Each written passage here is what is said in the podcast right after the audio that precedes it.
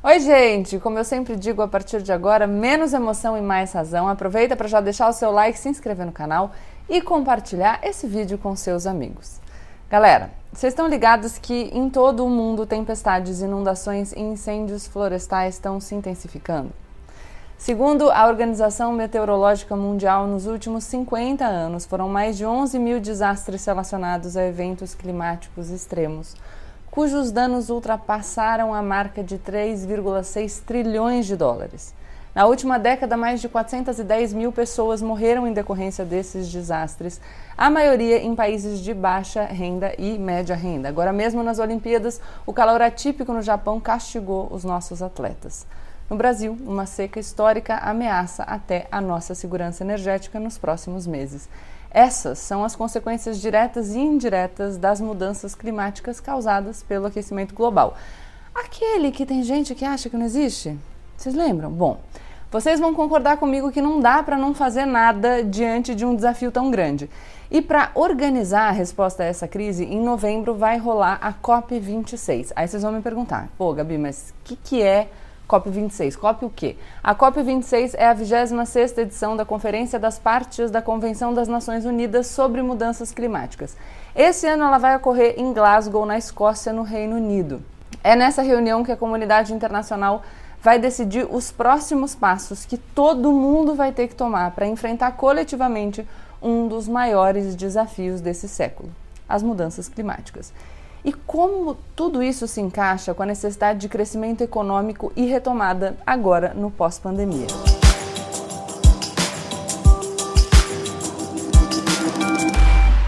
Para a gente conversar um pouquinho sobre tudo isso, eu convidei duas pessoas muito legais para conversar comigo no canal hoje. A primeira delas, vou apresentar para vocês, é a Caroline Prolo. Ela é advogada, especialista em direito ambiental, consultora internacional e atua nas negociações de mudanças climáticas da ONU. Bem-vinda, Caroline.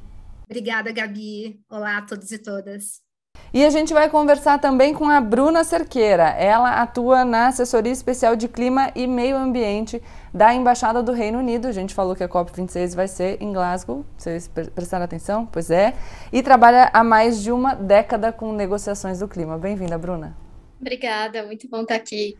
Então vou começar com a Carol. Carol, o que é que a gente está falando quando a gente fala de mudança climática e por que, que a gente tem que pensar em ação humana quando a gente fala sobre esse assunto? A mudança do clima é um efeito do aquecimento global, né? E então, acho que a pergunta começa com por que, que a Terra está esquentando, né?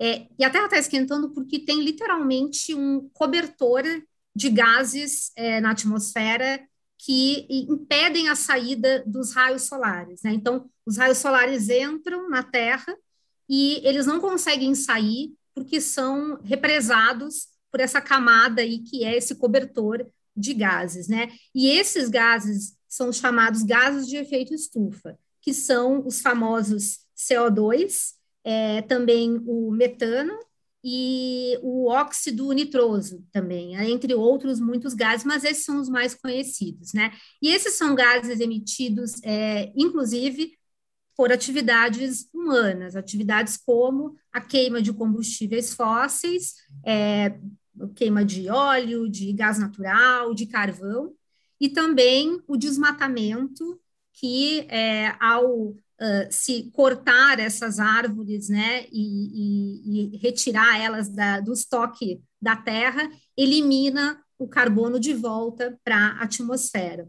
Então, essas atividades que são uh, humanas, né, são do nosso desenvolvimento econômico habitual ao longo da história, é, já ficou comprovado que são responsáveis pela maior parte das causas desse aquecimento global, ou seja, essa, esse cobertor de gases de efeito de estufa da atmosfera é predominantemente formado por essas atividades econômicas. Né? Isso tem, assim, quantificação feita exatamente pela ciência. O, o relatório mais recente do painel intergovernamental de mudanças climáticas, o IPCC, ele quantificou exatamente o quanto dessas, é, desse aumento de temperatura que a gente já viveu ao longo do tempo é, na atmosfera da Terra, o quanto disso está relacionado às atividades humanas. É para você ter uma ideia de um aumento de 1,09 graus Celsius desde a época da industrialização,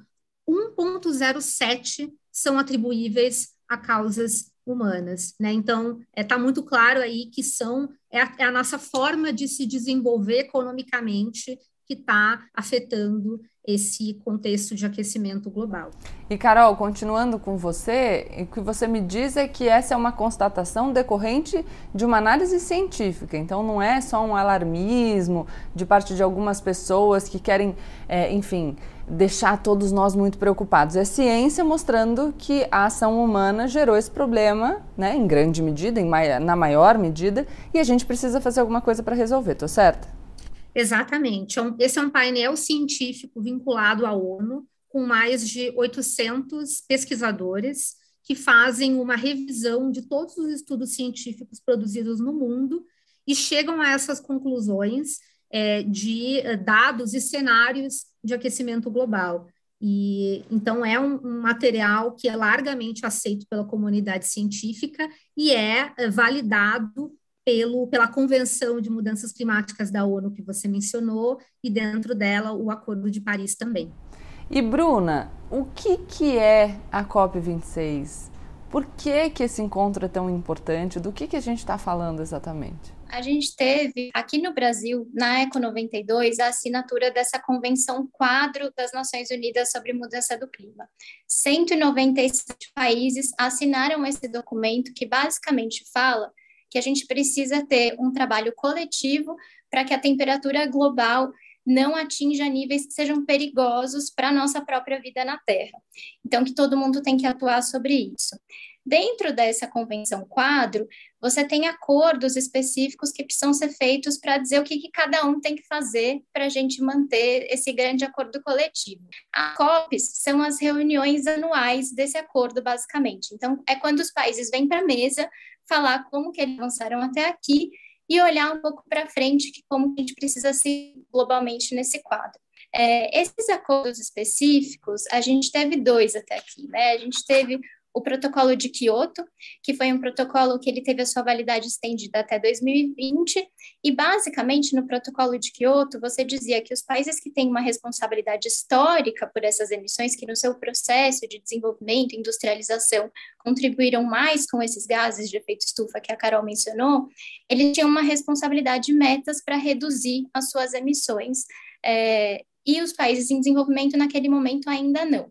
O segundo momento desse, dessa convenção é o Acordo de Paris. Então, o Acordo de Paris foi negociado como que vinha depois de Kyoto, foi negociado e acordado em 2015.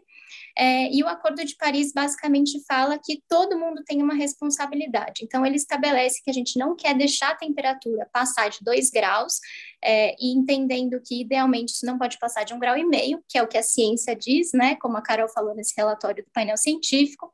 E dentro desse acordo, todo mundo tem que apresentar a sua contribuição. Então, para essa meta coletiva, cada um tem que colocar na mesa a sua NDC, ou a sua contribuição nacionalmente determinada que é basicamente o que o país vem a dizer: isso é o que eu posso contribuir dentro desse período, dentro da minha possibilidade econômica, dentro da minha lógica de desenvolvimento.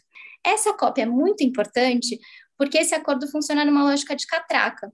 Então, ele diz que você apresenta o seu acordo da sua própria possibilidade, mas você não pode nunca voltar atrás, diminuir a sua ambição. Sempre no próximo período você precisa aumentar a sua ambição. E isso acontece a cada cinco anos.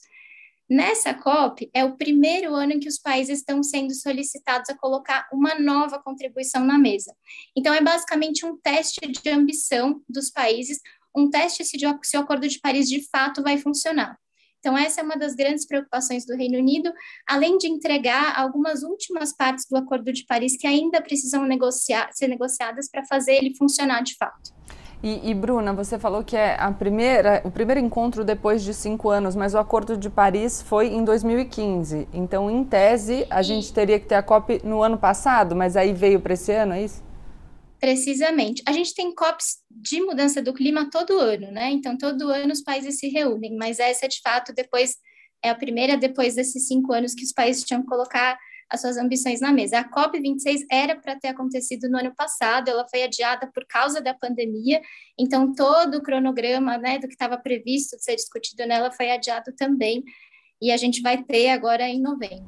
E outra coisa que eu fiquei curiosa é que você fala sobre metas individuais num objetivo que precisa ser coletivo. Então, cada um estabelece as próprias metas na medida daquilo que pode contribuir, em virtude da sua condição econômica, enfim. Na abertura do vídeo, eu falo que os países que mais sofrem com os efeitos da mudança climática são os países de média e baixa renda. E aí, enfim, a gente pode pensar, já que a Carol explicou para gente que a ação humana, a atividade da indústria é a principal é, causadora do aquecimento global, que os países mais desenvolvidos têm uma responsabilidade às vezes mais acentuada no problema do que os países que sofrem as consequências. Então, é nesse sentido também que, embora seja um objetivo coletivo, as metas são individuais, para que a gente, é, enfim, consiga garantir uma maior equidade nesse processo, em alguma medida? Exatamente, em parte. Então, um dos princípios desse grande acordo coletivo é o chamado responsabilidades comuns, porém diferenciadas, que é exatamente isso que você falou, né? Países têm responsabilidades históricas diferentes e, portanto, têm que trazer para a mesa contribuições diferentes mas isso também é dado pelo fato de que as metas para reduzir emissões não são as únicas metas do Acordo de Paris. O Acordo de Paris fala em reduzir emissões, mas ele fala também em se adaptar. Então, como o mundo vai avançar naquela mudança do clima que já vai acontecer, as consequências que a gente já vai sofrer de chuvas mais intensas, como você falou, né, no começo do vídeo, é, inundações, etc. e tal, o mundo e especialmente os países que vão ser mais vulneráveis, que vão sofrer mais com isso, precisam se adaptar e o acordo precisa ajudar para que isso aconteça globalmente. E precisa ajudar também com meios de implementação, então com financiamento. Também existe uma meta de que a partir de 2020 os países desenvolvidos precisam colocar na mesa 100 bilhões de dólares ao ano para o acordo se efetivar. Eu vou voltar para a Carol para depois continuar com a Bruna, mas a, a Bruna tava, falou um pouco de economia, a gente é, viu que a COP foi adiada, a gente teve que mudar o ano em virtude da pandemia, e em virtude da pandemia também o mundo parou né? Em alguns lugares mais significativamente, em outros lugares menos significativamente, mas a gente deu uma estacionada. E está todo mundo falando dessa retomada. Como é que a gente vai fazer para retomar a atividade econômica depois desse período? E eu sei que o Reino Unido, que vai sediar a COP, tem falado nessa revolução industrial verde. Qual que é a importância, Carol, da gente pensar nessa retomada econômica como uma oportunidade para a gente já discutir economia a partir de um novo parâmetro de sustentabilidade e qual é o risco da gente não refletir sobre esse assunto? Pois é, como você falou, acho que a pandemia foi um, um, momento importante nesse processo todo, que começou, como a Bruna disse, desde 1992. Então, a gente está falando de clima hoje como se fosse algo relativamente novo, mas a verdade é que esse assunto já está aí na comunidade internacional eh, há bastante tempo, né? É, mas, sem dúvida, o processo da pandemia foi importante, de certa forma, porque, é, porque fez, como você falou, Gabi, a economia parou, né? E aí, nesse momento em que ela parou e, e a gente está começando, está falando, está retomando, a, a, se recuperando economicamente, é, aí a, a, análise de investimentos ela parte de outro lugar, né? Então é, a gente teve oportunidade de avaliar os, estamos avaliando ainda os investimentos em recuperar a infraestrutura e, e, e, a, e fazer a economia voltar a rodar e, e num contexto em que a gente já viu que problemas é, silenciosos, como uma pandemia, podem depois custar muito caro. Então, é, o, o processo de conscientização do mercado financeiro e de investimentos e da, das economias, de governos mesmo, né, de prestarem atenção, mais atenção nesse problema da mudança do clima, que é muito semelhante à pandemia nesse sentido de ser aí, é, é, de estar sendo é, ignorado pela, pela comunidade é, e pelas economias globais, é, acho que é, veio à tona.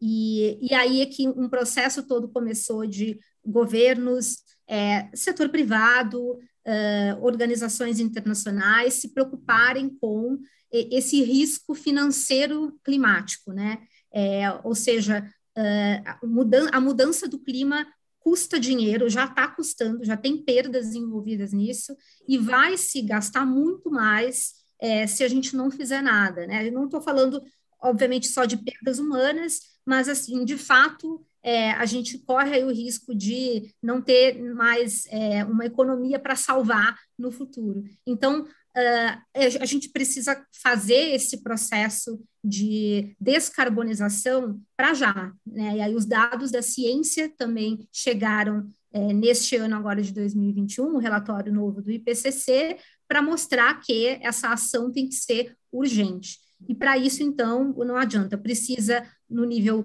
dos governos, é, do setor financeiro, do setor privado, precisa ter medidas para se colocar um preço no carbono. A gente tem que precificar esse, esse custo do carbono que já está sendo sofrido, que vai ser sofrido muito mais no futuro, é, dentro dos nossos negócios, para que se possa ter uma gestão é, sobre ele, como é, se faz uma gestão econômica normal. Eu, eu, gosto muito da fala da Carol, acho super clara, mas eu fico pensando que talvez as pessoas que estejam nos assistindo pensem: meu Deus, pera o que, que é carbono? Por que é que eu preciso diminuir a quantidade de carbono? Como assim criar um mercado? O que, que significa isso? Então, será, Bruna, que a gente consegue complementar e traduzir um pouco para tornar bem palatável? Porque às vezes a gente ouve esses termos no debate. E, e, eu confesso que às vezes eu demoro um tempo para entender também, né? Porque é, distante da nossa realidade muitas vezes. Então, por que exatamente, como funciona essa história de criar um mercado? Por que, que é importante criar esse mercado? Por que, que a gente precisa começar a colocar um preço no carbono, como a Carol falou? Eu queria talvez voltar no ponto de riscos e oportunidades para exemplificar como que o Reino Unido está lidando com isso, porque eu acho que é uma maneira bacana da gente deixar isso bem, bem prático. É, o, o, Reino Unido é um centro financeiro super vibrante, né? E aí o olhar da perspectiva financeira é que a mudança do clima, né, como a Carol falou, ela traz os riscos físicos do que vai acontecer de qualquer maneira e se a gente não atuar, mas tem riscos dessa transição também para o próprio mercado financeiro. Então, quer dizer, é, à medida que a gente vê que os consumidores estão mudando de padrão de consumo, principalmente as novas gerações, os negócios, da maneira como eles funcionam hoje, vão perder valor amanhã. É, de acordo com essa perspectiva de que os consumidores não estão mais interessados em consumir da mesma maneira. Então, se preparar para essa transição é super importante da perspectiva de não perder dinheiro também. E esse processo tem oportunidades, né? Então, tem oportunidades de olhar para o mercado do futuro e se antecipar. O que o Reino Unido está fazendo em termos de olhar para a recuperação econômica da pandemia é, dentro dessa perspectiva é investindo, né? Então, como você falou, fez esse plano de recuperação econômica, de revolução industrial verde, com 10 pontos em setores em que o Reino Unido tem vantagens competitivas nessa nova economia. E aí está investindo 12 bi é, de libras né, de recurso do governo e quer triplicar isso em do setor privado nesses exatos setores, que é o que a gente poderia olhar, eu acho que aqui no, no contexto brasileiro também. Então, precificar o carbono, eu acho que tem a ver com isso, né? Entender o, o, o que é, essa peça vai jogar na economia e incluir isso no, nos planejamentos dos negócios. Isso permite que os negócios se preparem muito melhor é, para esse mercado futuro, para esse olhar é, né, desse, desse ativo especificamente. Mas eu vou deixar a Carol, que é a especialista em carbono, falar um pouco mais, explicar essa parte é, mais teórica. Você sabe que eu te ouvi falar, Bruna, e antes de passar a palavra para Carol, eu fiquei pensando que é um pouco o que a gente vivenciou na pandemia, quando a gente falava é, da capacidade para para, enfim, as pessoas ou os estados se adaptarem, né, numa perspectiva coletiva ou individual. Mas a gente foi vendo a pandemia se aproximar. A gente tinha questões que já estavam aí na ordem do dia, por exemplo, a digitalização, então a transição do ambiente físico para o digital. E muitas vezes a gente resiste às discussões, porque aquilo perturba um pouco a, a ordem do mundo como a gente está habituado, como a gente conhece, tira um pouco a nossa sensação de conforto, a gente rejeita os assuntos. Eu sinto, e aqui de um lugar de não especialista, especialista, porque afinal vocês são as especialistas aqui na conversa, mas que funciona um pouco do mesmo jeito quando a gente fala de sustentabilidade, quando a gente fala de aquecimento global, quando a gente fala de mercado de carbono. São assuntos que já estão aí. Já estão aí há algum tempo. E como a gente acha que é difícil, talvez a gente não tenha sido instruído sobre isso tão cedo, a gente vai deixando a discussão para depois.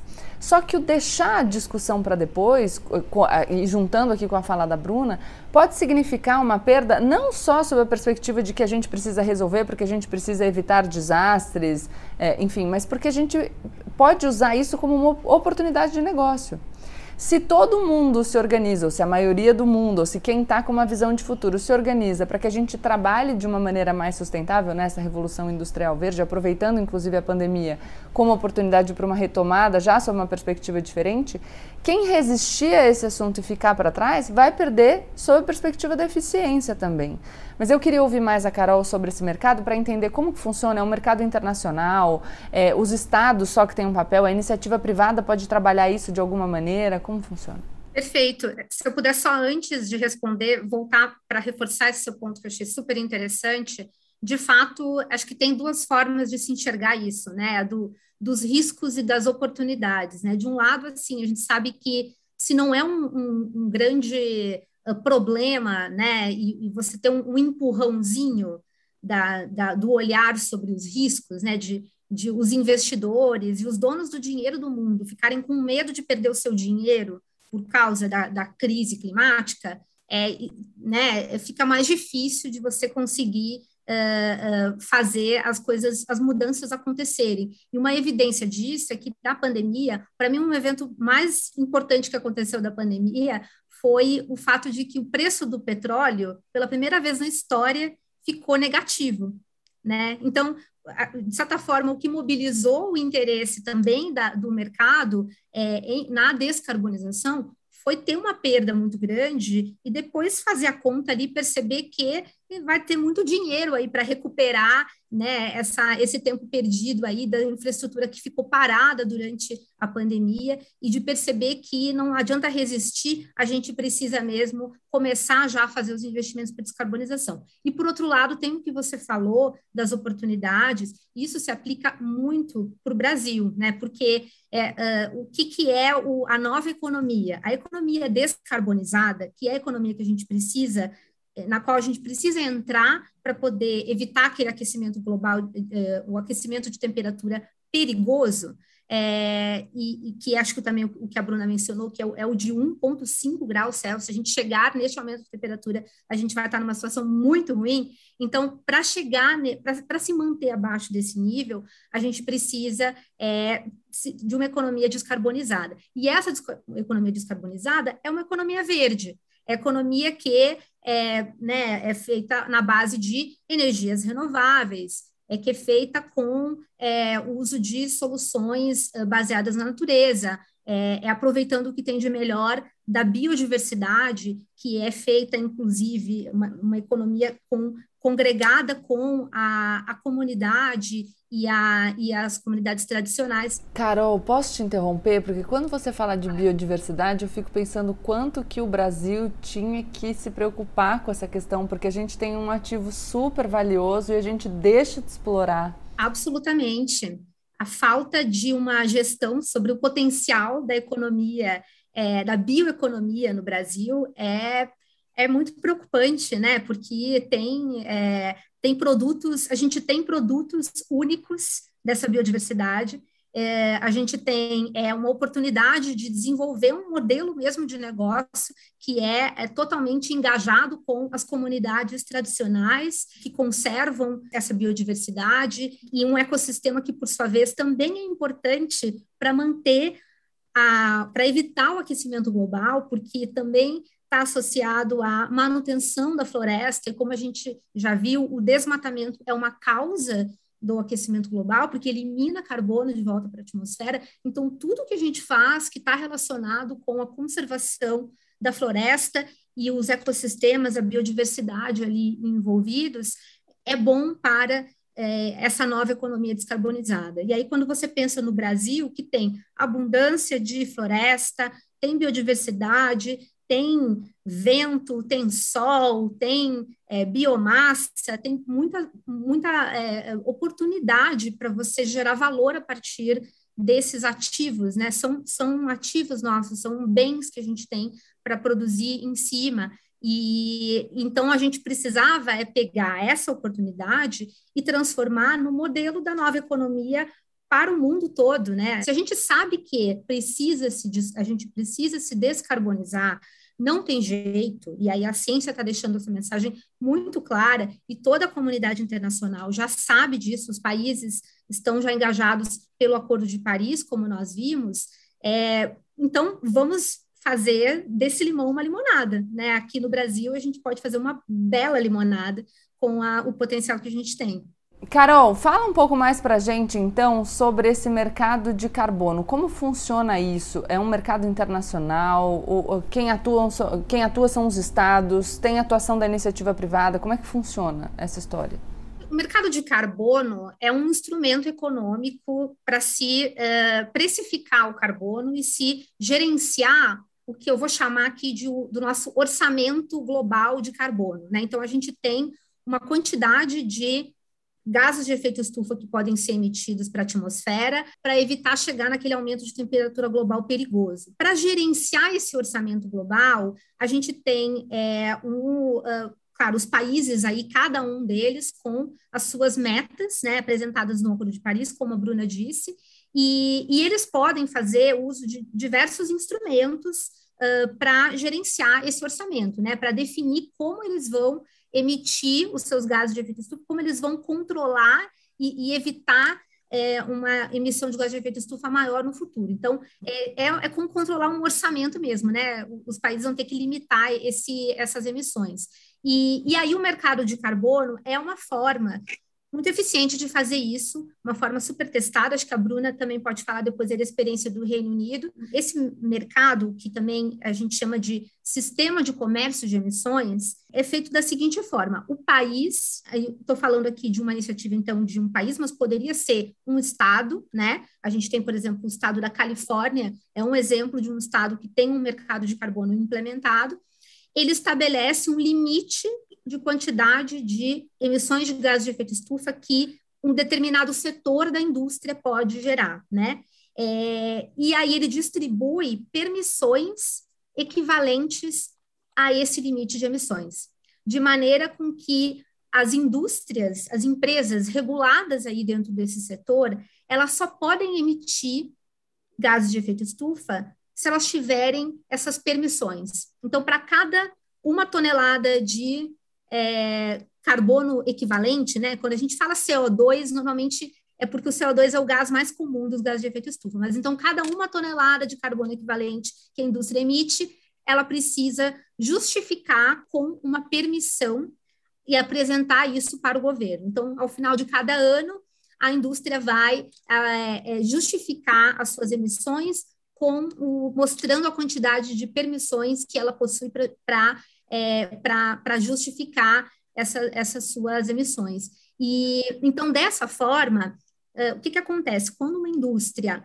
é, é mais eficiente na, no controle das suas próprias emissões, significa que ela pode ter permissões sobrando para vender para outras indústrias que não sejam tão eficientes e que precisem comprar permissões no mercado para justificar as suas emissões, né? Aí o governo pode, ele pode dar de graça essas permissões, ele pode vender por meio de leilão, tem diversos é, mecanismos aí de precificação que o governo pode estipular, mas essencialmente o que acontece é isso, é a indústria ela poder trocar entre si uh, permissões de gases de efeito estufa. Essa é uma forma de se fazer um mercado de carbono que permite com que os governos controlem as suas é, emissões de gás de efeito estufa, e aí o que ele faz é que a cada período, né, então, é, normalmente esses mercados, eles têm um período de compromisso, por uns três ou cinco anos, a cada período que vai se renovando, ele vai reduzindo a disponibilidade geral dessas permissões. Ele vai reduzindo aos poucos, o que significa que a indústria vai ter cada vez menos permissões disponíveis no mercado. Ela vai ter que reduzir suas emissões, ela vai ter que investir em tecnologia para tentar reduzir as próprias emissões e não precisar comprar permissões no mercado. As permissões vão ficando mais caras por causa dessa escassez, né? E com isso você tem esse mercado girando para tornar, de certa forma, é, mais barato reduzir emissões com o passar do tempo. Então, do ponto de vista econômico, é um instrumento muito efetivo.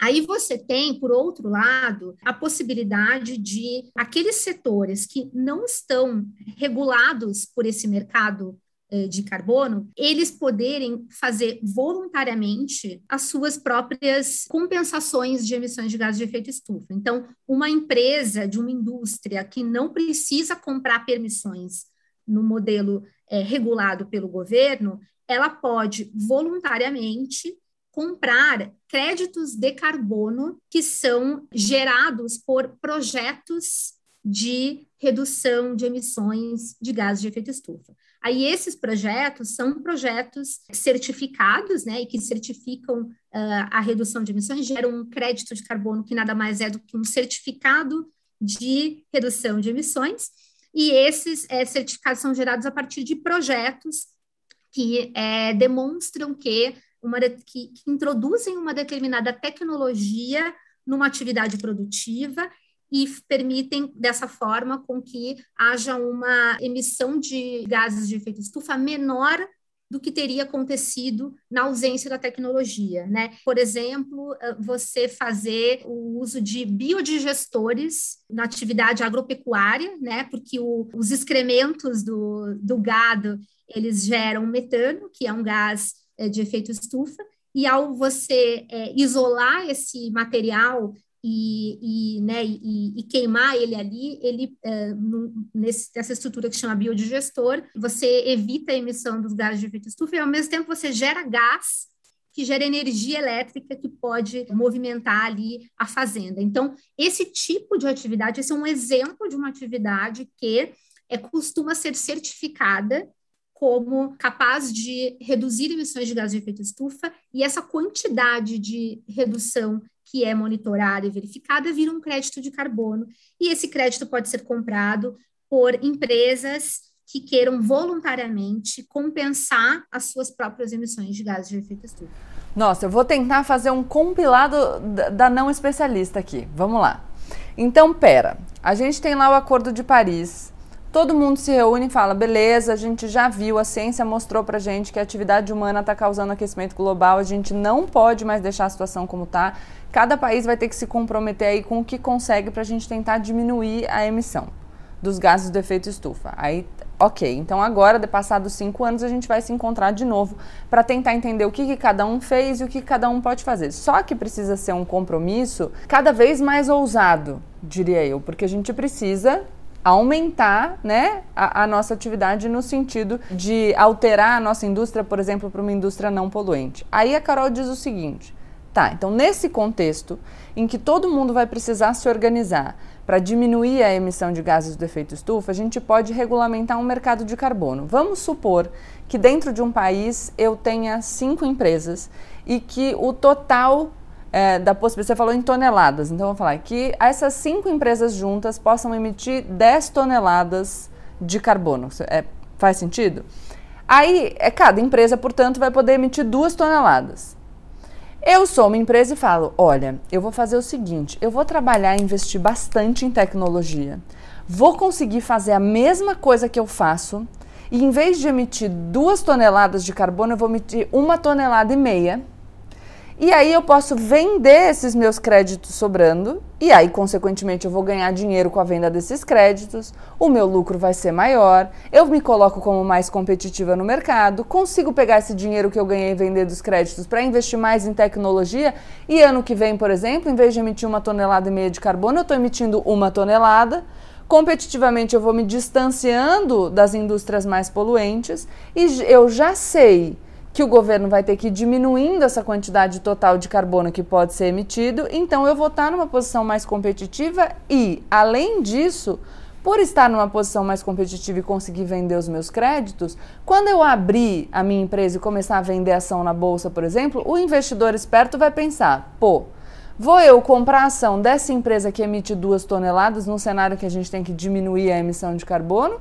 Ou vou eu comprar dessa empresa que está investindo em tecnologia, vendendo crédito de carbono e vai se colocar de forma muito mais competitiva no futuro? Entendi? Ou seja, Super.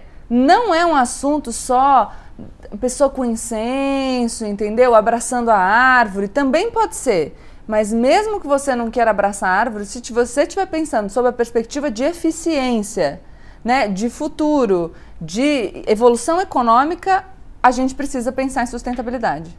Exatamente. Exatamente. Deu certo, Bruna?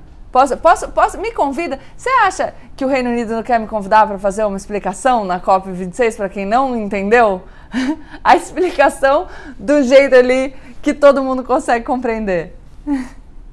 Eu acho que é exatamente isso que a gente precisa. E você sabe que o que está em jogo na COP26 é justamente finalizar a regulação de um mercado global. Então, a Carol falou sobre os mercados regulados no contexto nacional. A gente tinha um mercado no contexto do protocolo de Kyoto, que eu tinha comentado, mas o mecanismo de colaboração para implementar essas contribuições dos países no novo Acordo de Paris ainda não foi regulado. Isso é o chamado artigo 6, que é o que a gente espera que as negociações possam ser finalizadas aí no Acordo de Paris para a gente ter uma capacidade melhor desse mercado globalmente, né? Então, um fluxo financeiro maior disso a partir dessa regulação. E a gente já tem boas iniciativas, exemplos bons para dar. Qual, qual vai ser o risco para os países que ficarem para trás? Para dar um exemplo, talvez, se eu puder, Carol, é, eu acho que a Carol falou de, de, mercados regulados, né? Ela falou do mercado da Califórnia, eu acho que a gente tem o mercado da União Europeia, a gente tem alguns mercados, inclusive o mercado do Reino Unido, que funciona exatamente do jeito que ela falou. O Reino Unido escolheu regular basicamente três setores: aquelas indústrias que têm uma intensidade muito grande de uso de energia, então, essas indústrias têm as suas permissões, têm um máximo de permissões, o governo dá essas permissões, depois leiloa outra parte dessas permissões e elas podem trocar entre elas. Regula também geração de energia e regulou aviação. É, então, essas indústrias que estão reguladas dentro do mercado, elas também é, comercializam internacionalmente. Então, uma das coisas que está acontecendo, que é uma tendência desses mercados que já se regularam, é introduzir lógicas de ajuste no comércio que elas fazem com países que ainda não estão regulados, por uma questão de competitividade dessas indústrias, né? Se ela está competindo com uma, com uma indústria que está exportando para lá, que não está submetida às mesmas regras, isso precisa ser ajustado. Isso vai acontecer cada vez mais. E acho que no mercado internacional também, na medida em que os países estão mais preparados para acessar esse mercado internacional, que a gente espera que venha, né, do artigo 6 da COP26, aqueles mercados que já estão bem organizados em termos de como eles reportam e tudo mais, vão estar melhores posicionados para acessar esse mercado internacional. E aí eu fico pensando, é, enfim, você está falando da diferença entre os países, eu fico aqui interpretando a partir das informações que a gente tem é, quem tiver seguindo uma regra mais rígida em relação à sustentabilidade, não vai querer entrar numa negociação em desvantagem em relação a países que não seguem essas regras. Então, a gente pode ter consequências como, por exemplo, uma tentativa de exclusão ou de, de taxação dos países que não observam essas regras tão rígidas, para que a gente garanta uma competitividade em paridade, né, Carol? Por isso que é tão importante que as nações é, se organizem para se colocar de maneira consciente nesse assunto. Com certeza, a gente já está vendo isso acontecer no âmbito da União Europeia, que está também querendo fazer uma taxação de produtos importados que tenham uh, uma política né, de intensidade de carbono, de uma política de governos que não estejam alinhados com o Acordo de Paris. Né? Então, essa é uma forma de criar uma barreira comercial que é possível que venha até ser replicada aí por outros governos também, né? E a gente tem uma, uma, um receio semelhante a esse no contexto desse mercado do Acordo de Paris que a Bruna mencionou, né? Então, a gente falou de mercados nacionais, né? Então, cada país pode fazer um mercado interno para gerenciar o seu orçamento de carbono, mas o Acordo de Paris, e esse é um dos grandes temas de negociação da COP esse ano, ele tem a previsão também de se montar o seu próprio mercado, de se fazer uma, um espaço para um mercado global de carbono que eh, conectaria esses mercados internos dos países, né, para os países que têm mercados internos, ou de qualquer forma ele permitir, permitiria a cooperação de países, que países possam fazer acordos entre si para trocar créditos de carbono, para gerar créditos de carbono a partir de projetos, por exemplo, como eu mencionei, que seriam comprados por um outro país para que esse país possa cumprir aquela sua meta, a NDC, né, a contribuição nacionalmente determinada. Então, esse é um mecanismo que é muito interessante, porque é, gera também, na linha das oportunidades, né, gera aí uma demanda de compra de créditos de carbono para atividades como essa que a gente mencionou, né? Atividades de, de se fazer reflorestamento, por exemplo, né? Então, atividades que possam capturar o carbono da atmosfera, atividades relacionadas a energias renováveis que substituam energias sujas, por exemplo. Então, tem aí um potencial enorme de um país como o Brasil gerar créditos de carbono, seja pelo seu mercado aí né, de, de projetos mesmo, de, de se fazer é, esses projetos de crédito de carbono, seja por ter um mercado regulado pelo governo que possa se conectar com esses outros mercados, tudo dentro de um ambiente internacional que vai, no final do dia, ter o objetivo de, de se cumprir com essas NDCs, essas metas dentro do Acordo de Paris, né? Então, essa é uma fonte de negócios muito boa para o Brasil, né? É, é, uma oportunidade de negócio para o Brasil como país, assim, que a gente se estruture para participar desse mercado.